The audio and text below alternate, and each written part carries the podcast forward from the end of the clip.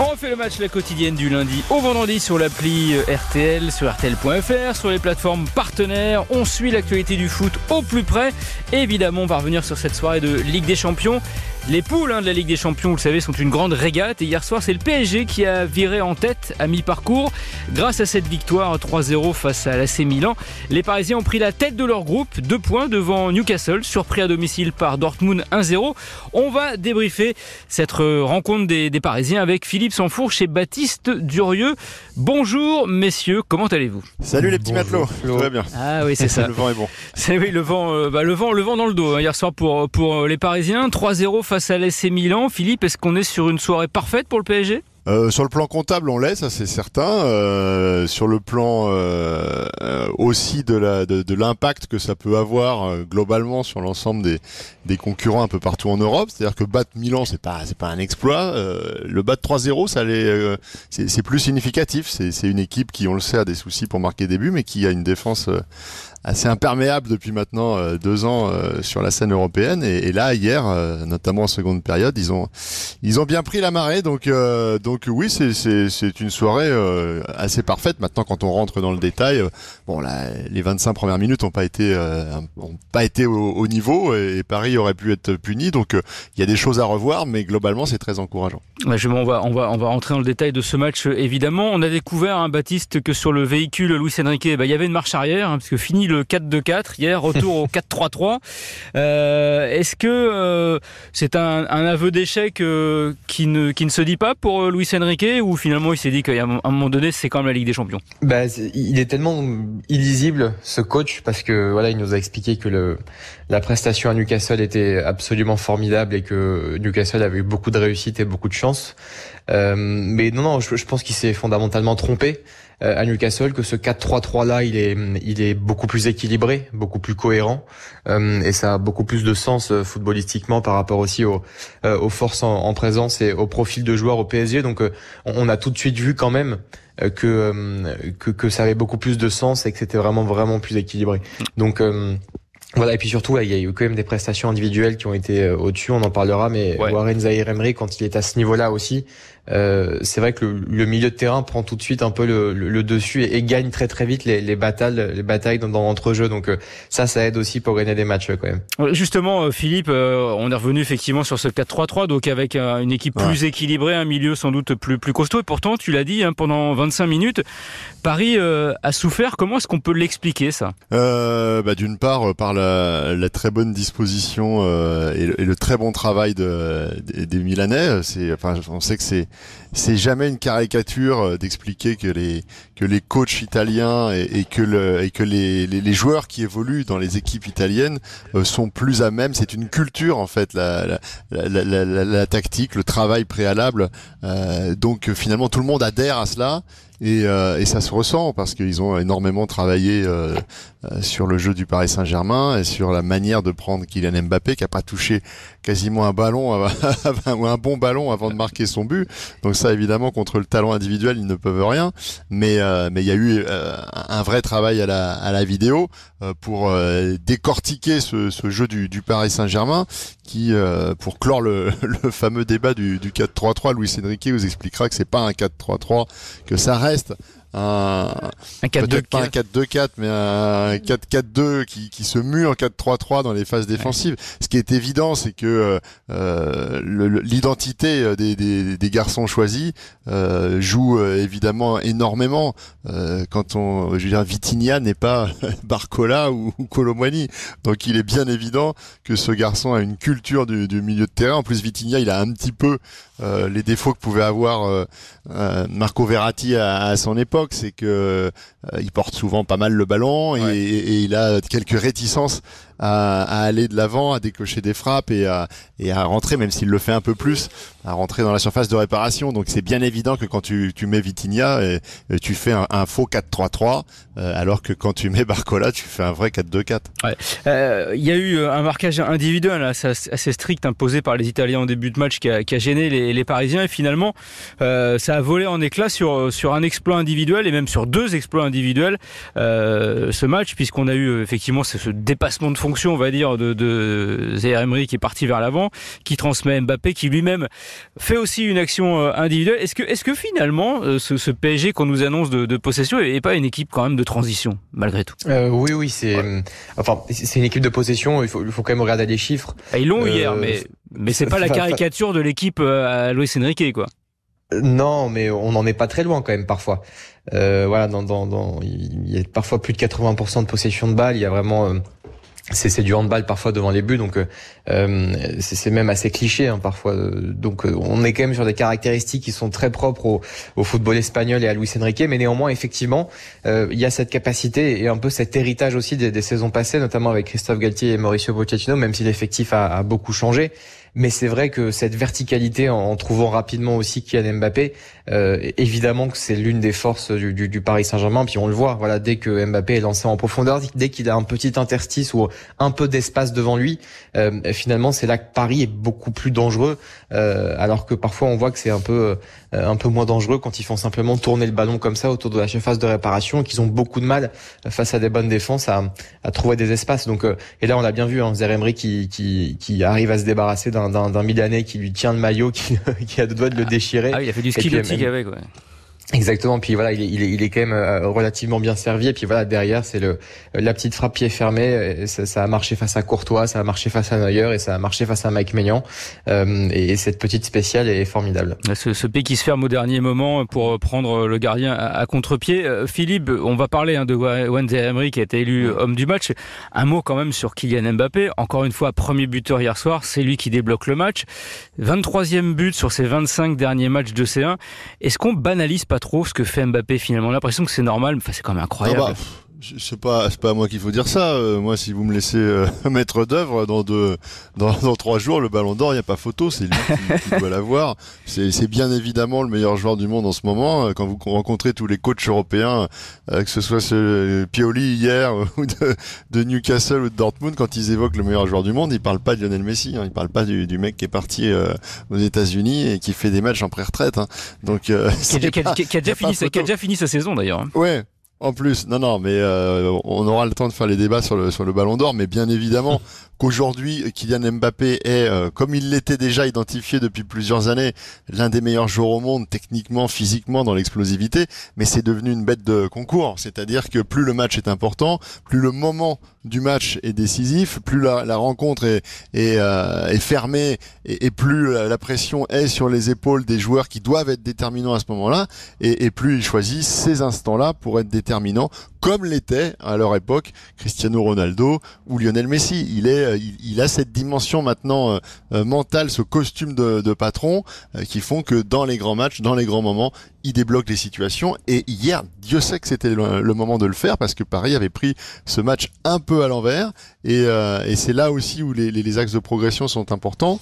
Euh, c'est que, et ça, Luis Enrique, euh, pour le coup, l'a concédé hier euh, justement, euh, c'est que ce, ce, son équipe ayant moyennement débuté sa rencontre, si, si Milan avait validé ce, cette domination de début de match par un, but, il ne sait pas trop comment, son équipe aurait réagi. Donc mentalement, elle est encore jeune cette équipe parisienne.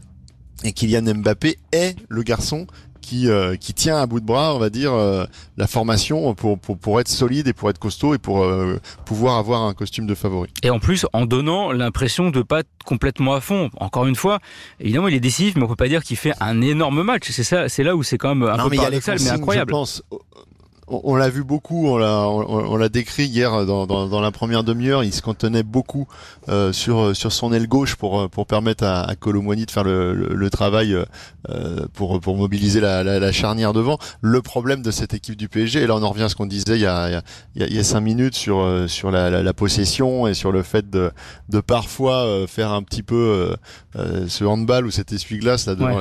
Je je pense que c'est moins une volonté que des carences dans le milieu euh, créatif quoi. C'est-à-dire c'est pas anodin, euh, tu perds euh, euh tu perds à l'intersaison à la fois Verratti, Neymar et Messi, enfin tu perds, tu le choisis aussi, mais mais c'est-à-dire que tes trois joueurs qui ont le plus de qualité technique dans le petit jeu et dans la capacité dans, dans, dans, dans, un milieu, dans un dans des portions de terrain où c'est extrêmement dense et où il y a peu de joueurs au monde qui sont capables de jouer vers l'avant et de protéger leur balle, il y en a plus un seul. On est passé de 3 à 0. Donc euh, donc c'est une autre façon de, de, jouer. Et parfois bah, Kylian Mbappé il empathie parce que lui euh, il s'était euh, drôlement amélioré dans ce secteur-là, il adorait redoubler avec ces joueurs-là. Et là il ne peut plus le faire. Donc il y a des séquences où il est isolé parfois pendant cinq minutes, il est cantonné sur son côté gauche. Et s'il revient pas pour toucher le ballon, et eh ben il est il est isolé, il touche pas de ballon. Ouais, ce qui l'oblige lui aussi un peu à faire évoluer son jeu et, à garnir encore un peu plus sa palette qui est déjà qui est déjà énorme. Baptiste donc on l'a dit, hein, l'homme du match bah, c'est c'est Wayne Zaire Lui non plus on lui parle pas d'âge, si je puis dire. 17 euh, ans, pas hmm. encore le bac, et hier, euh, masterclass, euh, incroyable. sous les yeux de Didier Deschamps aussi. Euh, parce que au-delà des qualités footballistiques, euh, c'est bon, il a, il a pas fait ce match-là euh, pour le sélectionneur de l'équipe de France, hein. mais néanmoins voilà, ça rajoute une petite pression supplémentaire parce qu'il était bien évidemment au courant. Et, et c'est comme Mbappé, dans une moindre mesure évidemment, c'est cette capacité à, à évoluer vraiment et à être en très grande forme et à faire ce, à faire ce genre de prestation quand la pression est à son comble et quand tous les yeux sont, sont rivés sur sur lui. Et donc effectivement, il y a, il y a beaucoup de caractère, beaucoup de personnalité, évidemment une qualité technique qui qui est formidable avec beaucoup de justesse, euh, deux passes décisives, des choix qui, qui, qui sont bons à chaque fois. Euh, mais c'est surtout cet impact physique, euh, cet abattage, ce, ce, cardio extraordinaire. Il est partout, euh, tout le temps. Euh, c'est une plaie quand on joue contre lui parce que c'est un joueur en plus qui est évidemment très très jeune euh, donc qui a qui a des jambes des jambes quasiment toutes neuves euh, donc en fait il a toutes les qualités du monde et toutes les qualités d'un milieu de terrain moderne voilà et, et c'est vrai que c'est c'est vraiment pas anodin. Il avait débuté euh, des rencontres de Ligue des Champions déjà sous Christophe Galtier notamment face au Bayern Munich. C'était sa première titularisation en Ligue des Champions. Et puis ça va tellement vite qu'on voit que là au mois de au mois d'octobre et, il, il est aussi évidemment et au mois de septembre titulaire avec le Paris Saint-Germain et également sur les matchs de, Ligue des Champions et, sa prestation hier elle est extraordinaire mais moi je suis pas forcément surpris euh, c'est vraiment il y a beaucoup de talent euh, partout dans, dans, les centres de formation en, France euh, ce talent-là, tout le monde en parlait d'une manière différente. Voilà, c'est un, un, joueur qui est différent. C'est le capitaine des espoirs sous Thierry Henry. Il n'est pas non plus sûr qu'il reste aux espoirs toute l'année. donc voilà, il a un avenir qui est absolument formidable, qui, qui se dessine. Il faut confirmer, encore une fois, voilà, c'est un très bon match. Il faut en faire beaucoup et, plusieurs pour faire carrière euh, et pour faire une belle carrière. Mais le match d'hier était, était complet, était parfait. Euh, et, ce joueur-là est vraiment euh, extraordinaire et, même générationnel. Et, on s'étant entraîné une seule fois puisqu'il avait été euh, blessé hein, avec un peu ses espoirs. Il n'avait pas joué contre Strasbourg. Philippe, toi, qu'est-ce qui t'impressionne le plus C'est ce joueur? Parce qu'il y a, y a tout, il y a la technique, il a un sang-froid absolument incroyable. il a, il a du jus, il a couru à 2 km de plus que la moyenne des, des Parisiens hier. toi, c'est quoi qui, qui, te marque le plus chez, chez Emery? Oui, bah effectivement, euh, au-delà de tout ce que ce que vient de décrire euh, Baptiste sur ses qualités intrinsèques, euh, sa jeunesse, tout ça, il est, on va dire, mieux doté que que, que la moyenne, et c'est c'est rien de le dire. Après, ce qui est vraiment bluffant chez chez ce garçon, c'est sa solidité physique, parce que être endurant à 17 ans, avoir des qualités dans, du jus de punch, du jus, euh, on peut on peut l'entendre. Il, y a, après son intelligence de jeu, elle est supérieure à la moyenne. Tout ça, euh, euh, on le voit. Mais cette cette force physique, cette puissance, alors que c'est pas un gabarit monstrueux. Ah, il, paye, pas de mine. Non, mais y a, moi, il y a une image marquante, c'est ce duel euh, au milieu de terrain là où il revient euh, euh, latéralement et où il est au départ un peu en retard, il revient et il bouscule Théo Hernandez. Théo Hernandez, c'est un bah client quand même sur le plan physique, mais il se fait bouger, il explose en vol.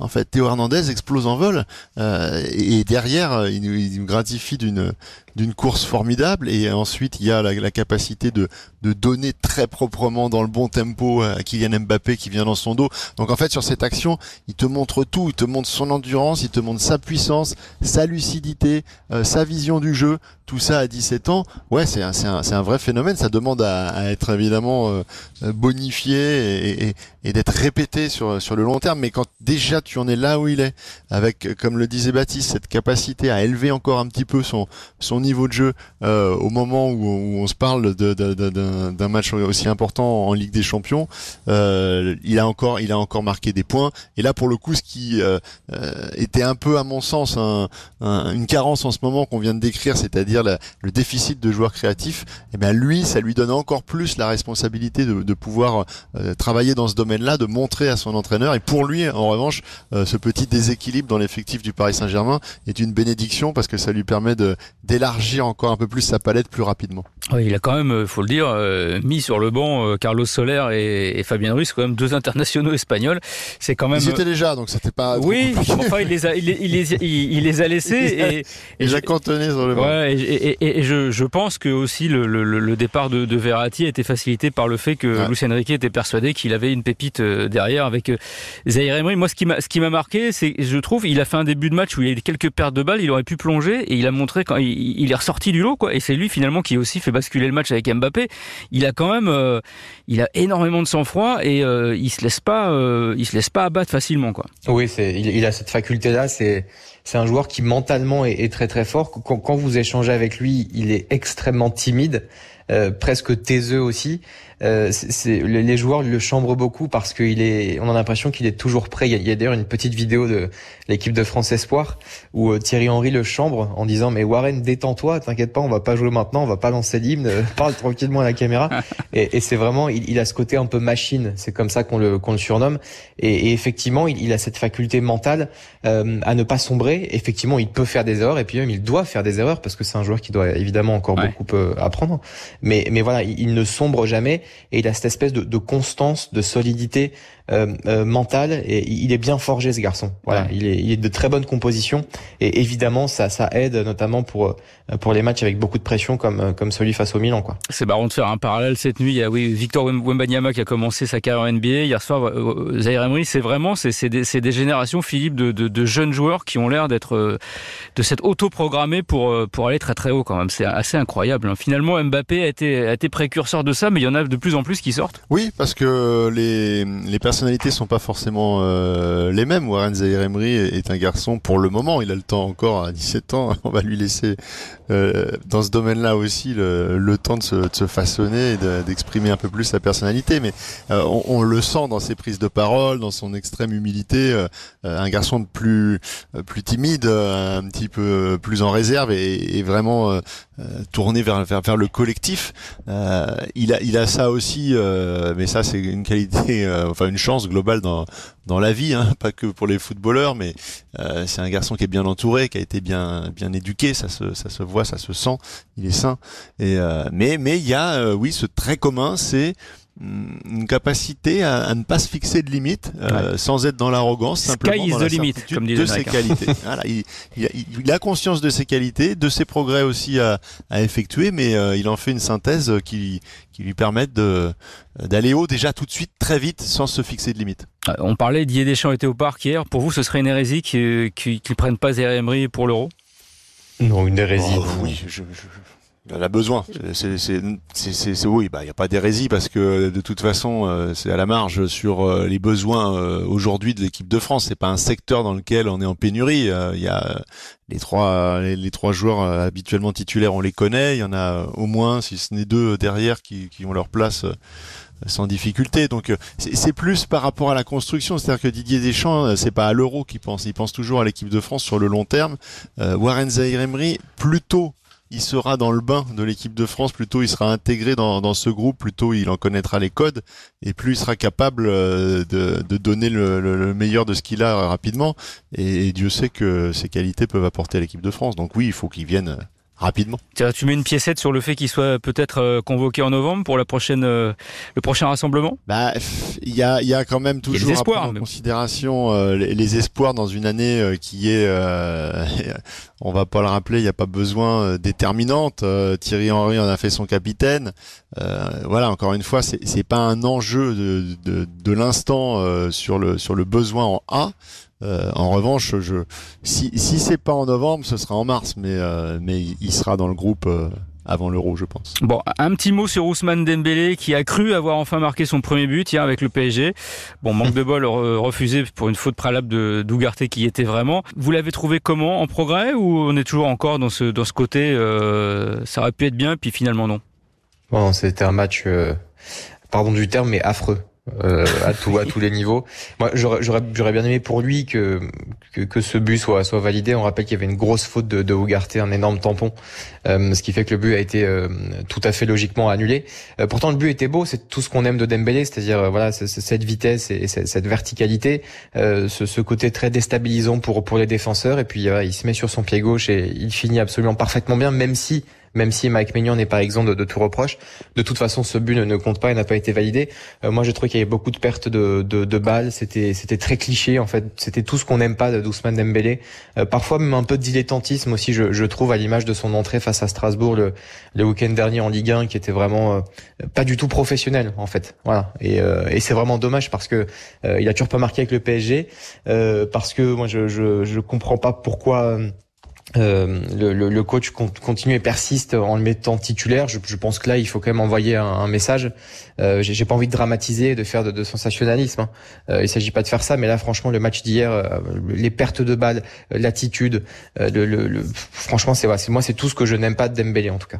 Philippe, tu es d'accord avec ça? Euh, Partiellement d'accord sur le constat de, sa défaillance sur le terrain. Euh, ça, euh, on, on va pas être très original en disant qu'effectivement il a été à l'envers pendant une heure. sur l'attitude, oui, peut-être plus contre Strasbourg. Hier, c'est surtout qu'il fait les choses à l'envers dans, dans, dans ses choix. En fait, il est il est pas bon. C'est-à-dire que sa confiance est maintenant totalement entamée. je pour tout vous dire, j'ai croisé un de ses proches euh, autour du, du Parc des Princes en, en arrivant euh, hier, et on a eu le loisir de converser quelques instants, et, et euh, il s'est pas caché pour me dire que qu'il y avait de l'impatience désormais quoi de, de, tout le monde autour de lui euh, qui sont bien conscients que que, que ce soit en sélection ou en, ou en club, tout le monde pour l'instant est très lui laisse le temps, beaucoup beaucoup de temps, mais que ça pourra pas durer euh, éternellement. Et oui, il y a une vraie impatience qui lui, bah forcément, il la ressent, et donc les matchs euh, s'étendent.